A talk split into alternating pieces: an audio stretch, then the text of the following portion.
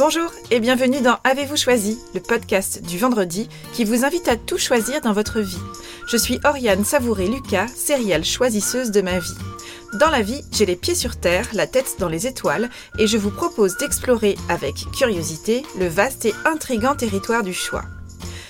Cette exploration, je vous y invite à travers des réflexions, des questionnements et des ressources qui m'aident à choisir ma vie, ou encore à travers une conversation que j'ai eue avec une personne que je trouve inspirante sur la question du choix. Je suis coach et j'accompagne les personnes engagées et essoufflées à révéler leur singularité et leur choix authentique pour se créer une vie sur mesure.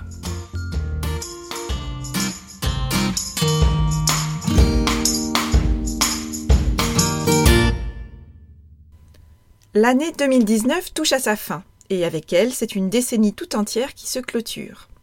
Une nouvelle décennie va s'ouvrir et démarrer par l'année 2020. C'est un nombre qui me plaît beaucoup, moi qui fais partie de ces personnes adeptes des palindromes et autres combinaisons de chiffres qu'on peut trouver sur un réveil digital, une plaque d'immatriculation ou encore dans une date ou en l'occurrence dans une année. 2020, nous y viendrons. Mais si nous prenions le temps de vivre notre année 2019 jusqu'à son terme? Alors ne vous y trompez pas, je fais partie de ces personnes qui sont souvent, souvent, trop souvent, dans l'anticipation et qui spontanément ont tendance à se projeter sur la prochaine étape. Être dans l'ici et le maintenant représente un effort pour moi la plupart du temps. Rien d'évident pour moi là-dedans. Je choisis cependant d'être attentive à me prêter très régulièrement à l'exercice de l'instant présent et je m'améliore grandement.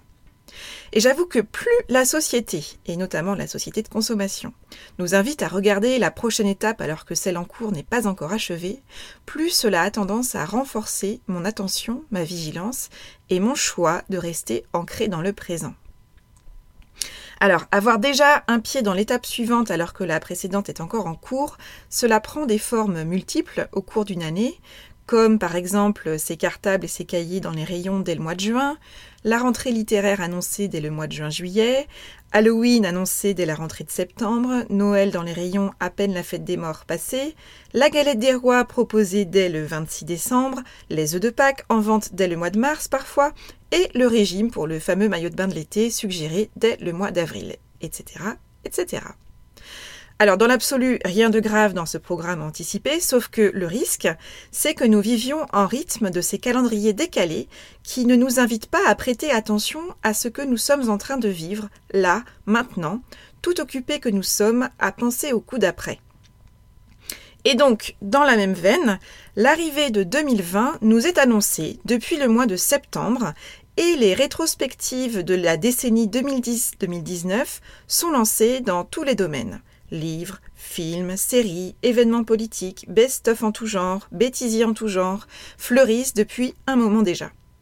On oscille donc depuis déjà plusieurs mois entre les rétrospectives d'une ère achevée d'une part, 2010-2019, et la projection sur une année ronde et une nouvelle décennie qu'on souhaite prometteuse et dans laquelle analystes et commentateurs en tout genre projettent qui des espoirs, qui des angoisses, qui un mélange de tout cela d'autre part. On nous informe donc depuis déjà un bon moment que 2010-2019 c'est fini et que 2020 et la nouvelle décennie constituent un avenir déjà bien présent. 2019 est déjà has et 2020 qui n'existe pas encore pèse déjà lourd dans les discours qui nous environnent. Sauf que, sauf qu'au milieu de tout cela, nous risquons d'oublier que l'année 2019, eh bien, elle n'est pas terminée et qu'il reste encore des jours et donc des choses à vivre. 2019 n'est pas terminé. La décennie 2010-2019 n'est pas achevée et 2020 n'est pas encore là. Cet épisode est publié le vendredi 27 décembre 2019. Il nous reste donc 5 jours à vivre en 2019. 5 jours. Et si ces 5 journées étaient une formidable occasion de prendre le temps de vivre dans l'instant présent? La période de fin d'année y est souvent propice, notamment lorsque quelques jours de congé permettent de rompre avec le rythme et les contraintes habituelles. Nous disposons ici d'une occasion en or de prendre le temps d'être ici et maintenant. Nous pouvons faire le choix de ne pas subir ces cinq journées, de ne pas les vivre en version accélérée et de les investir en toute conscience. Alors, Que prévoyez-vous de faire pendant ces cinq jours? Ce 27 décembre, ce 28 décembre, ce 29 décembre, ce 30 décembre et ce 31 décembre 2019. Je vous propose d'imaginer ces cinq jours comme un laboratoire d'exploration, d'expérimentation et de choix conscients. Cinq journées, c'est peu et c'est beaucoup. Cinq jours à l'échelle d'une année, et encore plus à l'échelle d'une décennie, cela peut sembler anecdotique. Et dans le même temps, cinq jours, cela représente 120 heures, 7200 minutes, 432 000 secondes. Il s'en passe des choses en cinq jours. Ce n'est pas rien. Et dans le cadre de cet épisode, je vous invite à considérer ces cinq journées comme un espace-temps non négligeable, une sorte d'îlot spatio-temporel dont vous disposez entièrement et sur lequel vous choisissez d'avoir la main. Comment pouvez-vous investir cet espace-temps dans lequel vous entrez à pieds joints aujourd'hui? Alors en cette période propice tout autant au bilan qu'à la projection, je vous invite à prendre le temps de vivre l'instant présent en amenant votre attention sur la manière dont vous allez composer votre symphonie de ces cinq prochains jours. Tout d'abord, je vous invite à identifier ce que vous avez aimé jusqu'à maintenant en 2019. Et si comme moi vous aimez les bilans, vous pouvez même étendre à la décennie encore en cours, 2010-2019. Et je vous propose de choisir comment vous pouvez mettre ces ingrédients au cœur de ces 432 000 secondes. Voire à identifier comment vous pouvez renforcer la saveur de ces notes douces et sucrées je vous propose d'explorer les trois domaines principaux de notre vie à chacun, c'est-à-dire l'énergie, le travail ou la contribution, l'amour ou les relations à vous et aux autres. Ensuite, si vous preniez le temps d'observer ce qui vous a manqué totalement ou partiellement jusqu'à présent en 2019, voire sur la décennie qui est encore en cours. Comment pouvez-vous ouvrir la porte et la fenêtre au cours de ces cinq prochains jours à ce qui précisément vous a manqué jusqu'à présent côté énergie, côté contribution et côté relation? Enfin, savez-vous identifier ce qui a été en trop dans votre année jusqu'à présent? Ou même dans votre décennie? Comment pouvez-vous veiller à réduire la dose de cet inconfort, voire de ce poison, dans les 120 prochaines heures? Cela concerne là aussi les trois sphères de vie principales, l'énergie, la contribution et les relations. En réalisant ce travail, à ce qui vous semble peut-être être une bien petite échelle, vous honorez en fait ce qui a constitué votre année 2019 jusqu'à présent. Vous vous ancrez dans votre présent et vous préparez activement et concrètement le terrain de l'année 2020.